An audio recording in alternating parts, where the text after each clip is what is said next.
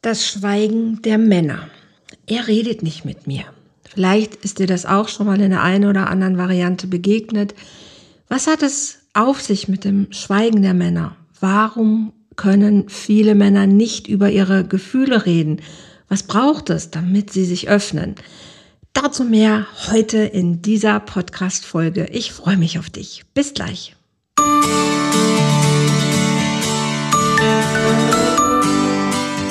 Volltreffer Herz, dein Podcast für die Liebe. Mein Name ist Andrea Holthaus und ich unterstütze Menschen auf dem Weg in ein erfülltes Leben voller Liebe.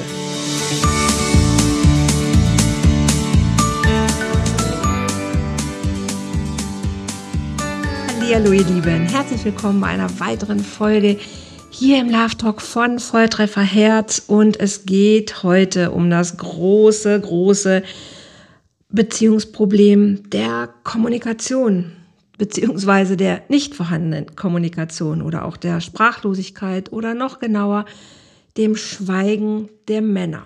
Und ja, natürlich gibt es auch Frauen, die schweigen, aber ich kann nach über 20 Jahren Praxiserfahrung mit Paaren oder mit der Arbeit von Paaren sagen, in der Häufigkeit sind es eher die Männer, die damit doch mehr Probleme haben als die Frauen.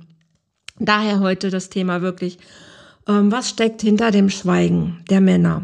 Und was können oder was kannst du, Frau, machen, wenn du mit jemandem zusammen bist, der nicht redet? Ich möchte ein bisschen ähm, ausholen und ganz kurz was über generelle Kommunikation in Beziehungen sagen. Also erstmal Männer und Frauen kommunizieren wirklich, wirklich unterschiedlich. Das ist wirklich einfach so. Das ist nicht dahergeredet sondern Männer haben eine andere Art der Kommunikation als Frauen. Männer sind es gewohnt, eher in sich gekehrt, erstmal die Dinge zu regeln, in die Höhle zu gehen sozusagen und wieder rauszukommen, wenn sie eine Lösung haben. Männer sind sehr lösungsorientiert und brauchen nicht unbedingt vorher den Austausch mit anderen Menschen, um zu der Lösung zu kommen. Meistens mögen sie es gar nicht, sondern sie gucken erstmal, dass sie in sich die Lösung finden. Wenn sie da nicht weiterkommen, fragen sie vielleicht jemanden, den sie für kompetent halten, der für ihr Problem eine Lösung haben könnte. Und dann gehen sie wieder in die Höhle und kommen wieder raus, wenn sie die Lösung haben. Frauen brauchen einen Prozess, einen Weg, in dem sie sich austauschen. Das heißt erstmal einfach reden. Einfach nur aus sich heraus reden, was gerade sich in ihnen bewegt. Und wollen überhaupt nicht schon eine Lösung haben. Das ist das, warum manchmal Paare voreinander stehen und er direkt immer die Lösung präsentiert und sie dann sauer wird, weil sie will noch nicht die Lösung haben, sondern sie will sich einfach erstmal nur mitteilen, will nur erzählen, will, ja, will einfach nur loswerden, was sich in ihr gerade abspielt und will noch gar nicht eine präsentierte Lösung haben oder den Weg haben. Man ist häufig genervt, weil er will gar nicht diesen ganzen Prozess mitbekommen, sondern er hat eine Lösung, die präsentiert er und dann soll das so gemacht werden. Okay, das ist jetzt die völlig vereinfachte Form davon. Aber es zeigt, dass Frauen eher sozialer unterwegs sind an der Stelle im Sinne von sozialen Austausch. Das heißt, sie treffen sich mit einer Freundin, sie rufen direkt die beste Freundin an, Sie erzählen es mehreren Personen und dadurch präsentiert sich dann in ihnen irgendwann die Lösung. Sie hören andere Aspekte und manchmal einfach nur alleine schon dieses Gefühl von, oh, ich habe mich mitgeteilt. Da hat mir jemand zugehört. Reicht manchmal schon, damit in ihnen wieder Raum entsteht und die Lösung zu ihnen kommen kann. Und dann ist es natürlich auch manchmal ganz toll, seinen Partner zu fragen wenn ich explizit schon so weit bin, dass ich die Lösung haben möchte. Das ist nun mal so ganz kleines Kommunikationsgedönse am Rande. Und natürlich, Ausnahmen bestreiten die Regel. Aber es ist so ein klassisches Kommunikationsverhalten zwischen Männern und Frauen. Was dieses Schweigen betrifft, ist es aber, glaube ich, einfach nochmal eine Spur anders, um das Schweigen richtig zu verstehen es ist nicht ein nicht reden können. Also kognitiv kann, kann, können die meisten Männer natürlich Sätze bilden und auch ähm, Wörter sprechen. Es ist ein, ein Schweigen, eine innere, vielleicht sage ich mal besser, eine innere Taubheit, eine innere Sprachlosigkeit, die im Kopf schon Worte formen kann, aber die einfach den Transfer nicht schafft vom gedachten Wort hin zum sprachlichen Gebrauch. Und das liegt daran, dass es einfach unterschiedliche Hirnareale sind, wo Sprache andockt, wo Sprache gebildet wird, die wiederum Zugriff auf bestimmte Emotionen hat. Und wenn diese Emotionen belegt sind, das heißt durch Erfahrungen, durch negative Erfahrungen, durch Schmerz, durch Trauer, kann es sein, dass es da einfach Blockaden gibt. Dass sobald ein bestimmtes Gefühl angetriggert wird, angesprochen, angepiekst wird, keine Sprache zur Verfügung steht, sondern dass der, ich nenne es Anteil, weil es häufig ein verletzter alter Anteil ist, der dann nicht sprechen kann, weil er keine Worte dafür hat. Vielleicht, weil er noch zu jung ist, weil er noch gar nicht damals Worte bilden konnte, weil er damals noch nicht die kognitiven Fähigkeiten hatte. Und manchmal Männer in diese alten emotionalen Zustände rutschen und dann nicht wissen, was sie machen sollen und da nicht rauskommen und das manchmal auch gar nicht merken. Dazu ist es schlau, mal zu gucken, wann schweigt er? Wann schweigt dein Mann oder dein Partner, dein Freund, wer auch immer, Kollege? Gibt ja mehrere Menschen im Umfeld, mit denen man eigentlich ins Gespräch kommen möchte oder sollte, aber manchmal einfach nur einem Schweigen entgegenkommt. Und es ist spannend zu gucken, wann schweigt er. Manche Männer schweigen, wenn es direkt schon so quasi in einen Streit gemündet ist, dass auf einmal dann nichts mehr kommt. Und dann ist es immer noch die Frage, kommt es überhaupt zu einem Streit? Weil manchmal Männer auch schon vorher weggehen oder vorher schon einfach das Gespräch vermeiden, dass es überhaupt zum Streit kommen könnte. Und weil sie A, den Streit vermeiden wollen, weil sie aber auch wissen, wo es hinführt und es kommt erst gar nicht zum Streit. Ne? Also es muss möglichst alles schön harmonisch sein, es muss möglichst schön alles reibungslos sein, damit solche Situationen erst gar nicht entstehen. Und das ist, ist wichtig zu wissen. Traut er sich zu streiten? Kann er streiten? Braucht es überhaupt Streit? Ist natürlich nochmal die andere Frage. Habe ich schon mal im anderen Podcast auch, glaube ich, äh, deutlich was zu gesagt. Für mich braucht es nicht den Streit. Es braucht für mich den konstruktiven Austausch. Definitiv. Reibung ist total okay. Aber ist jemand in der Lage, sich überhaupt zu reiben?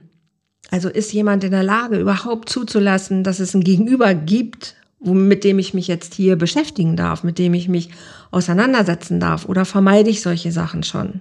Das ist schon mal gut, sich anzugucken, weil manchmal steckt einfach nur eine nicht gelernte Streitkultur dahinter. Das ist aber nochmal wieder was anderes. Also manchmal hat man einfach nur nicht gelernt, sich durchzusetzen oder ähm, ja, sich zu behaupten oder sich eben zu reiben. Also eine nicht gelernte Streitkultur. Ist aber auch noch nicht dieses Schweigen, von dem ich heute sprechen möchte. Dann ist es gut zu gucken, schweigt er eher, wenn er im Druck ist, also wenn er unter Druck ist. Das heißt, wenn du vor ihm stehst und von ihm jetzt was erwartest, du möchtest, dass er jetzt über seine Gefühle redet, dass er jetzt was dazu sagt, dass er sich jetzt öffnet und er unter diesem Druck aber dann nicht sprechen kann. Oder ist es in der, in der Konfrontation? Also wenn man jetzt irgendwo ist in einer bestimmten Situation, es ist kein Streit vorhergegangen und es ist auch nicht schon Druck aufgebaut worden, weil man sich schon durch ein Gespräch ein bisschen irgendwie in Rage geredet hat und jetzt irgendwie sofort eine Erklärung braucht, sondern es ist wirklich die direkte Konfrontation aus dem Off heraus. Ne, sag mal, ähm, was sagst du denn dazu da? Was, was meinst du denn dazu? Und dann kommt aber nichts. Oder ist es tatsächlich sogar, wenn ihr beide eigentlich total entspannt seid und ihr sogar sehr verbunden seid und in der Nähe seid, dass er dann aber nicht wirklich trotzdem verbal sich öffnen kann. Also ihr könnt kuscheln, ihr könnt beieinander liegen und trotzdem kann er nicht darüber reden, was er gerade empfindet, was er gerade fühlt und du merkst, da ist immer noch irgendwie eine Wand zwischen euch. Obwohl der Sex gerade vielleicht wunderbar war und auch die Intimität toll, toll war und trotzdem sagt er, kann er, kann er es nicht sprechen, kann er nicht ausdrücken, was er wirklich empfindet. Der Körper funktioniert, das ist alles okay, aber er ist emotional trotzdem nicht wirklich verfügbar. Und das ist ein großer Unterschied.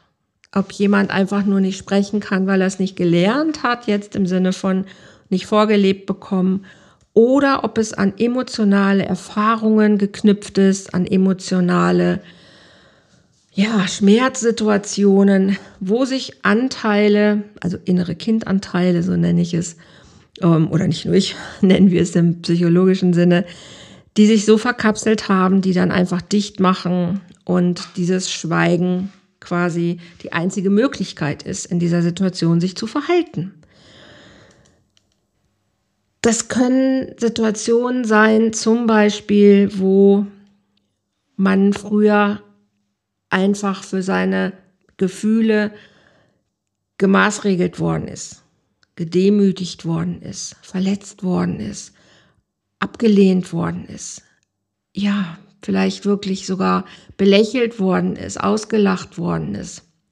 Einfach Situationen, wo er gemerkt hat, hey, wenn ich meine Gefühle zeige, dann werde ich gemaßregelt oder dann erfahre ich sogar Liebesentzug oder dann werde ich äh, bestraft, erfahre Sanktionen oder erfahre Ausgrenzung, was auch immer. Und ich habe tatsächlich lange Zeit gedacht, das ist eher so ein Problem der älteren Generation, also zum Beispiel meine Eltern, die kommen aus der, aus der, aus den 30er Jahren geburtsmäßig. Und mein Vater konnte auch gar nicht über Gefühle reden. Viele, viele Jahre später erst, als ich schon älter war und als meine Mutter ähm, im Sterben lag, hat er sich ein bisschen aufgeweicht. Da war er aber auch schon über 60. Und all die Jahre vorher in meiner Kindheit auch habe ich ihn nie emotional wirklich stark erlebt im Sinne von, dass er über Gefühle reden konnte. Ne? Und ich habe gedacht, naja, okay, das ist noch meine Generation der Eltern. Ich würde es anders machen. Erlebe aber mit den Paaren, mit denen ich arbeite, die häufig gleichaltrig sind wie ich, ich bin 68er Jahrgang, nein, dass die immer noch die gleichen Probleme haben. Auch sogar, dass selbst die Generation danach auch das noch beschreibt, weil, weil es einfach noch zu sehr in unseren, ja, vielleicht auch Genen teilweise noch drin ist, durch transgenerative Übertragungen, durch weitergereichtes traumatisches Verhalten, dass diese Sprachlosigkeit häufig immer noch da ist. Ich sage, das hat auch viel mit Pädagogik zu tun, auch viel noch mit alter schwarzer Pädagogik, weil einfach gerade diese Sachen, dass Männer Gefühle zeigen dürfen und können, als was Schwaches erlebt worden ist. Das wirklich damals sanktioniert worden ist, sogar auch in den Schulen. Es sind, ist bestraft worden. Es sind viele, viele, viele Verhaltensweisen ähm, an die Kinder herangetragen worden, die ihn einfach abtrainiert haben, dass ihre Gefühle gut sind, dass sie richtig sind und dass es gut ist, diese zu zeigen. Ja, und eigentlich sind die Zeiten schon anders. Eigentlich wollen wir Frauen heute ja schon Männer haben, die Gefühle zeigen, aber häufig wissen sie einfach nicht, wie es geht. Und sie wissen nicht, was wir von ihnen wollen. Und es ist nicht so, dass sie gar nicht reden wollen, sondern sie es wirklich einfach nicht können. Weil sie einfach, ja, kein Handling dafür haben, selbst wenn sie wissen, das ist irgendwas in mir, das fühlt sich nicht gut an, wissen sie aber nicht so richtig, wo kommt dieses ungute Gefühl denn her und was, äh, warum ist das jetzt so? Und es ist ja nichts Bewusstes, was da passiert in dem Moment. Aber es ist noch da. Und ähm, leider sehe ich, dass sich das auch in der jüngeren Generation einfach ähm, fortsetzt obwohl wir schon, wie gesagt, viel offener sind, obwohl sich ja auch unsere Erziehungsmethoden an vielen Stellen, Gott sei Dank, schon ein bisschen geändert haben.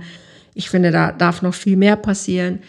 Ähm, sitzt es, wie gesagt, in den Paaren, mit denen ich noch zu tun habe und ich glaube auch noch eine Generation weiter, häufig doch noch drin. Und dann höre ich halt eben, dass die Paare kommen und sagen, ich, ähm, ich möchte mit ihm über irgendwas reden aber ähm, er antwortet mir nicht. Und dann frage ich nach, um zu hören, okay, was ist es? Ist es einfach wirklich dieses Ding von dieser nicht emotional verfügbar sein? Oder ist es aber auch dieses, ich vermeide es, weil es sich nicht gut anfühlt? Und dann frage ich nach, wie schweigt er denn?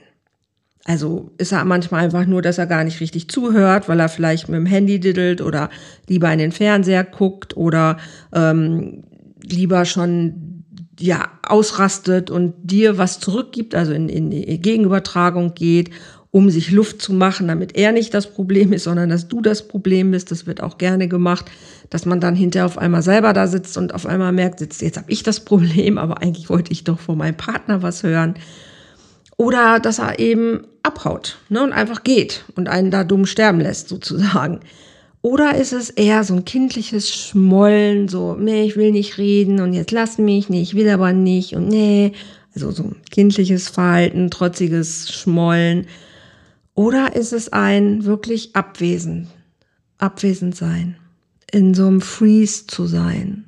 Und das ist etwas, was, was ich meine mit der, mit dem Schweigen heute. Wenn ich sage, das Schweigen der Männer und was steckt dahinter, dann rede ich genau darüber. Ich rede über diesen Freeze-Zustand, dieses in sich abwesend sein, in sich abgespalten sein, dass ich keinen Zugang dazu habe, zu dem, was ich fühle, es auch verbalisieren zu können. Und das ist ein sehr besonderer Zustand. Und häufig, wenn man sich gar nicht damit auskennt, ja, dann fällt einem das nicht so auf. Ne? Und die meisten haben dann auch schon so viele Versuche gestartet und, oh Gott, ich kann mir das so an die eigene Nase packen. Ich war auch ähm, in meiner letzten Ehe so viele Jahre lang damit beschäftigt, meinem Ex-Mann Sachen aus der Nase zu ziehen und habe es nicht verstanden, warum er nicht gesprochen hat, obwohl er ja sehr gesprächig eigentlich war. Und so geht es vielen anderen auch, die es nicht verstehen, weil sie ihre Männer ansonsten auf der Arbeit, mit Freunden oder generell im Leben als sehr kommunikativ erleben, aber wenn es um emotionale Gespräche geht, kommt dann nichts mehr. Und dann kommt natürlich schnell die Idee, und das hatte ich auch, dass ich dachte, ich bin ich bin's dir nicht wert, dass du mit mir redest, oder unsere Beziehung ist es dir nicht wert, dass du dich hier einbringst. Hat das alles überhaupt noch einen Sinn? Und ähm, ja, letzten Endes die, die Liebesfrage auf den Tisch kommt. Wenn du mich liebst, dann würdest du ja was dazu sagen. Und dann ist der, der Druck natürlich noch viel höher beim Mann und er weiß eigentlich, er weiß einfach nicht, was er tun soll. Also dann kommt diese innere Hilflosigkeit dazu. Er sieht es, er sieht, dass es den Bach runtergeht, aber er weiß nicht, was er tun soll. Er weiß es nicht, weil er einfach nicht weiß, wie. Weil dieser innere Anteil, in dem er steckt, in dem er eingefroren ist, in dem er abgespalten ist, keine Ahnung davon hat. Weil es meistens innere Kindanteile sind, die sehr früh vielleicht schon entstanden sind, die da keine Verbindung zu haben, nicht zu diesem erwachsenen Mann, der er heute ist. Und deshalb ist es so, so schwierig, häufig das alleine zu lösen. Weil wir, wir beißen uns dann so in unseren Schleifen fest. Ne, wir machen immer das Gleiche und hoffen beim 20.000. Mal, aber jetzt ist es doch irgendwie anders. Aber ich kann nicht, wenn ich immer das Gleiche mache, was anderes erwarten. Deshalb ist es so, so schwierig und viele Paare kommen dann, nachdem sie schon jahrelang irgendwie dieses Verhalten hatten und sie immer müder geworden ist, er immer frustrierter geworden ist und danach natürlich alles andere so ein Selbstläufer ist. Und irgendwann ist von dem, von dem Glück, von dem Zauber, von dem, ja, von dem Zusammenhalt manchmal nichts mehr, nichts mehr übrig. Und das ist natürlich total schade. Und das Ding ist, man, man kann einfach viel, viel eher anfangen, dagegen zu wirken. Also wenn Paare merken, dass sie mit jemandem zusammen sind, der emotional nicht so verfügbar ist, wie sie das gerne hätten, der wirklich, der wirklich schweigt.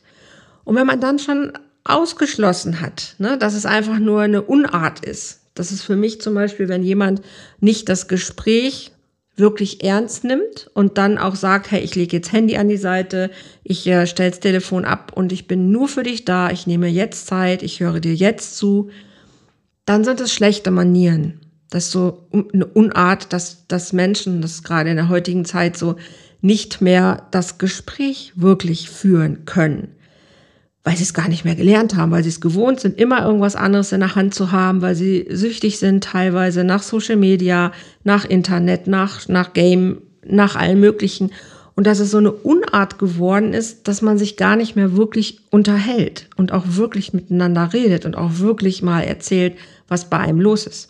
Das ist aber was anderes. Also wenn ich das natürlich schon schon ausgeschlossen habe und schon gesagt habe, nee, das ist es nicht, weil da habe ich schon was für getan, dass das nicht stattfindet, sprich, ich habe das eingefordert, das Gespräch von Auge zu Auge, habe alle Ablenkungen quasi ähm, ausgeschlossen, bin vielleicht sogar in die Natur gegangen, ähm, also raus aus dem Alltag, aber trotzdem funktioniert es einfach mit dem Reden nicht so.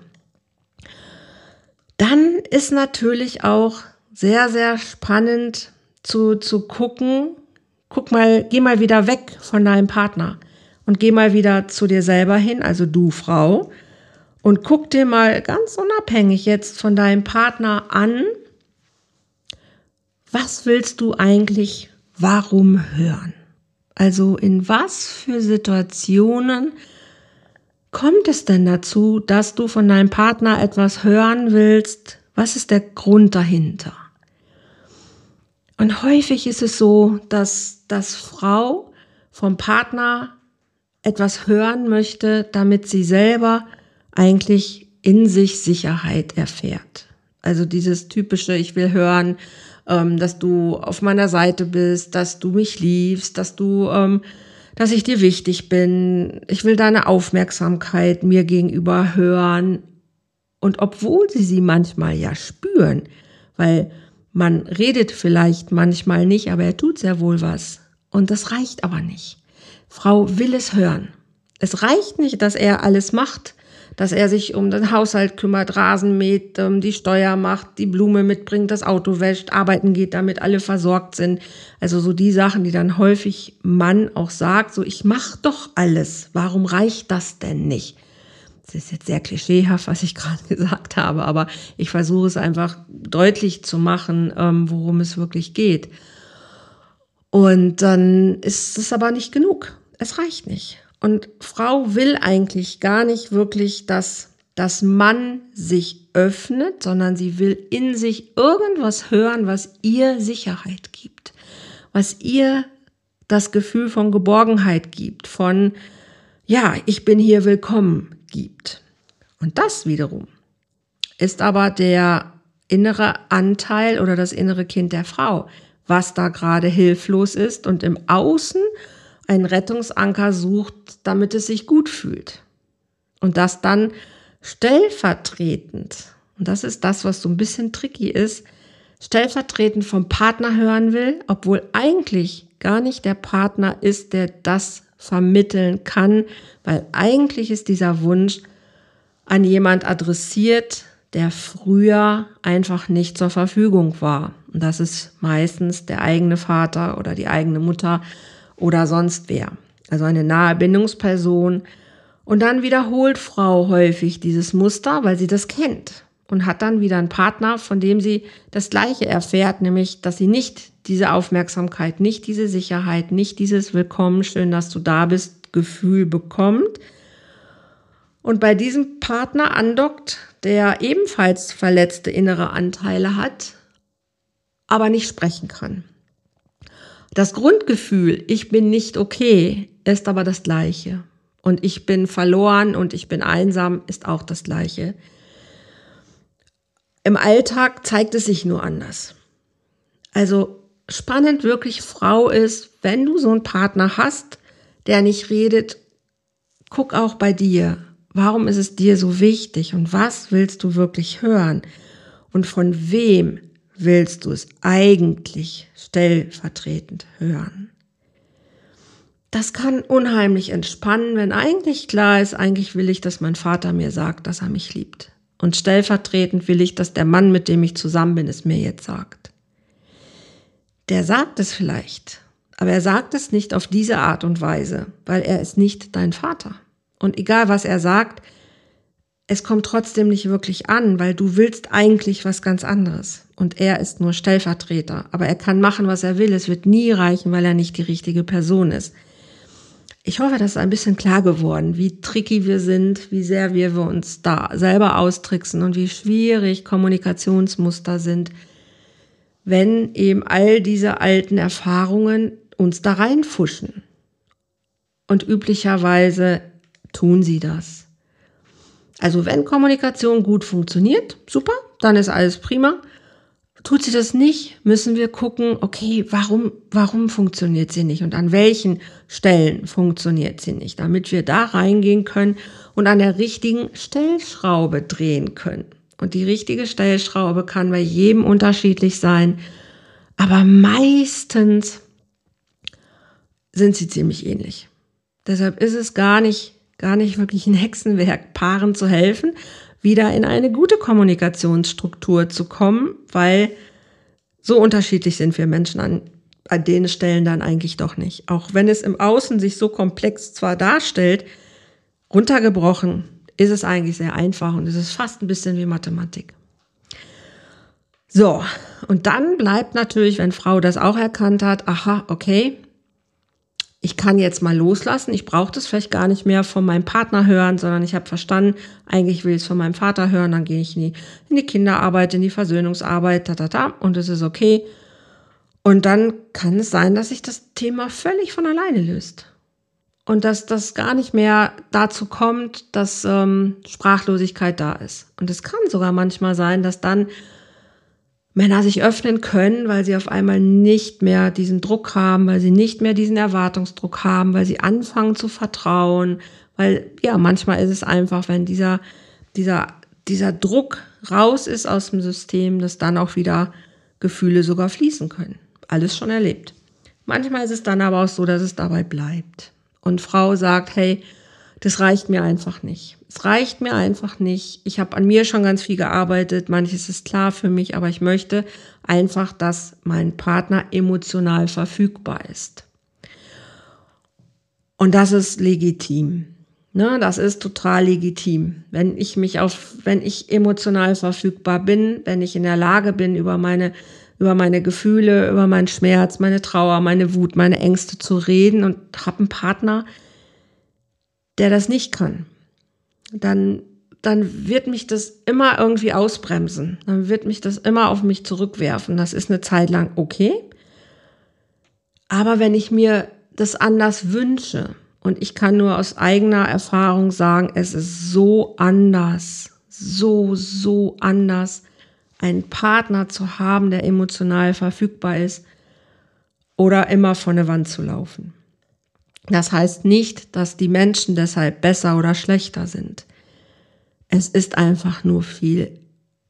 Ja, für mich war, ist es, ich habe jetzt einen Partner, der ist also seit mehreren Jahren, der emotional verfügbar ist und es ist so viel aufregender, schöner, näher, impulsiver, echter. Also ich kann es mir anders gar nicht mehr vorstellen. Natürlich habe ich viel Arbeit auch an mir geleistet, damit ich immer offener werde. Aber das Gleiche natürlich habe ich mir von meinem Gegenüber auch gewünscht. Und da wird es dann interessant, ja, wie lange, Frau, brauchst du es noch, einen schweigenden Mann zu haben? Irgendwann kommt der Punkt, wo man dann mit sich vielleicht gearbeitet hat und er aber nicht, weil er einfach für sich sagt, ich kann das nicht, ich will das nicht, ich brauche das nicht. Und dann klafft es irgendwann total auseinander, was vorher auch schon auseinandergeklafft ist, aber irgendwann ist der Drops gelutscht. Und dann merkt man, ich mag nicht mehr vor Wände laufen. Weil das, was ich dann schon vielleicht an Arbeit reingesteckt habe, mich zu hinterfragen, mit mir zu arbeiten, das Gleiche erwarte ich von meinem Partner natürlich auch.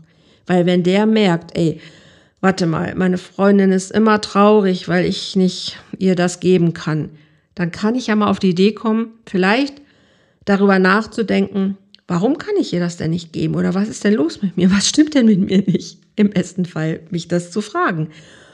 Und dann kann ich vielleicht selber sagen, okay, irgendwas passt ja nicht, ich merke es ja selber.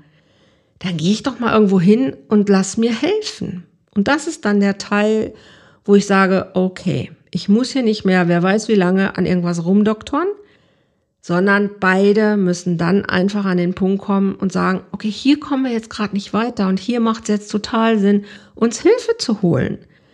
Es ist okay, in solche Sackgassen zu kommen, daran ist überhaupt nichts schlimm.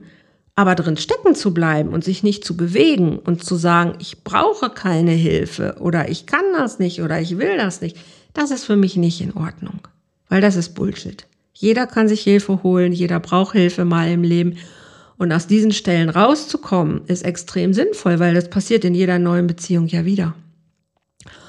Und ich kann einfach nur Menschen einladen, bestimmte Sachen erstmal durchzuprobieren. Das ist zum Beispiel ne, immer wieder einladen, in, in, in entspannter Atmosphäre zu sprechen, Vertrauen aufzubauen, keine Vorwürfe, kein Meckern, raus aus dem Alltag gehen, immer in Ich-Botschaften kommunizieren. Ganz, ganz wichtig. Also alles, was schon in, wieder in Vorwürfen endet, das ist schon, das, da, da geht die Luke sowieso wieder runter und da ist gar keine Kommunikation wirklich gut, gut möglich.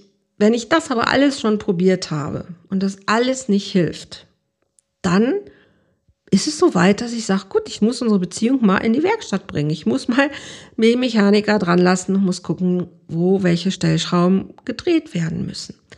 Und wenn sich da jemand weigert, dann habe ich alles Recht der Welt zu sagen, stopp.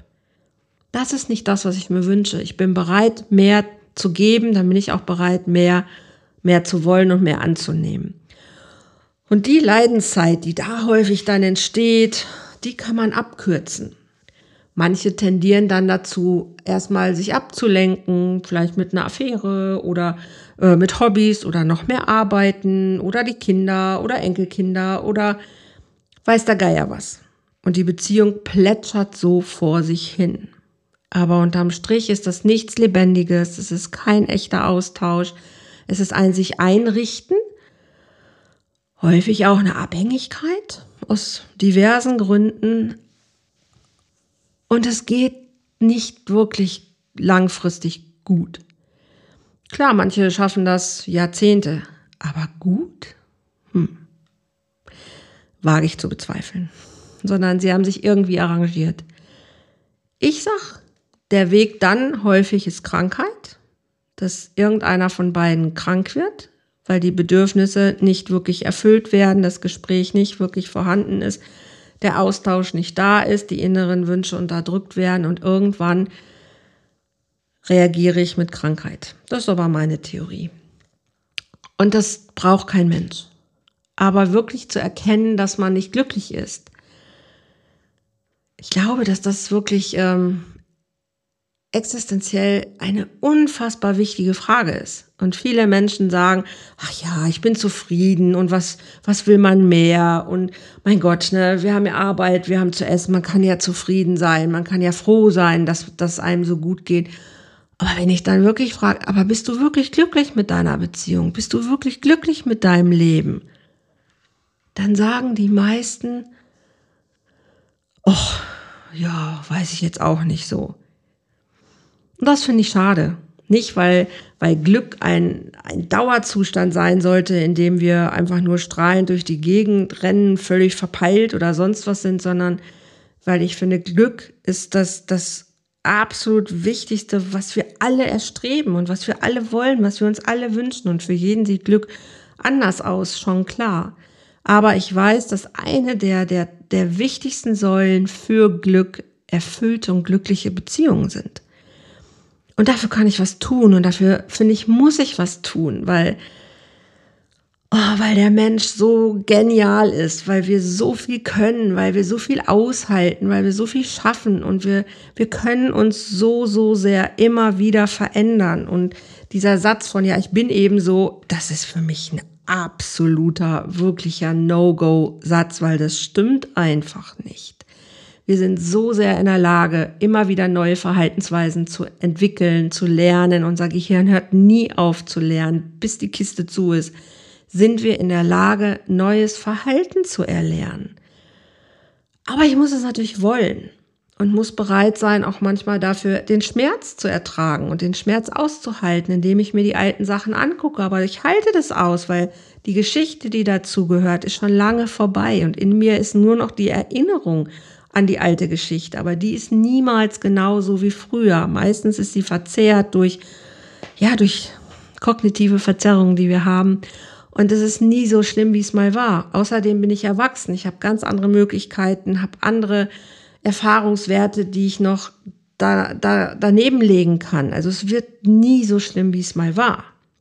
Aber die Angst davor, die ist riesig. Und deshalb lassen sich viele ausbremsen, gehen nicht den Schritt weiter riskieren lieber, dass die Beziehung in Arsch geht und sorry, aber laufen dann einfach vor sich und, und ihrem Glück auch weg. Und das ist schade. Und deshalb mag ich, mag ich darüber reden. Deshalb war es mir heute eine, eine Ehre, diesen Podcast darüber zu machen, um dich einfach einzuladen. Wenn du an dem Punkt bist, lass dir helfen, komm zu mir oder zu irgendeinem meiner vielen zahlreichen tollen Kollegen, Kolleginnen. Hauptsache, du holst die Hilfe. Hauptsache, ihr geht los und sagt, wir wollen mehr vom Leben als das, was wir gerade erleben. Okay, let's go. Auf meiner Webseite gibt es immer ein kostenloses Beratungsgespräch, um zu gucken, hey, ne, kann ich euch helfen? Bin ich die Richtige für euch? Nutzt das total gerne. AndreaHolthaus.de, geht da einfach drauf, bucht das Gespräch. Ich bin hier für euch, freue mich total, wenn ich euch da weiterhelfen kann. Da gibt's auch Freebies, die ihr euch runterladen könnt, die auch schon mal weiterhelfen. Es gibt kleine Kurse, also geht gerne mal auf meine Webseite, guckt euch da ein bisschen um oder lest euch einen coolen Blogartikel durch, hört andere Podcast-Folgen. Also es gibt vieles zu diesem Thema und auch bei vielen, vielen anderen. Alles gut. Ähm, Hauptsache du findest den, der zu dir passt, dann ist alles fein. Du darfst gerne natürlich auch meinen Podcast weiterempfehlen, abonnieren, teilen, darüber reden, mir auch total gerne Feedback geben. Was macht das mit dir, was ich hier so erzähle? Würde mich super interessieren, mich auch total freuen. Besonders freue ich mich, wenn du beim nächsten Mal wieder reinhörst. Ich dich vielleicht mit ein paar weiteren, ja, Liebesimpulsen, Botschaften, wie auch immer, ein bisschen inspirieren, motivieren, einladen kann.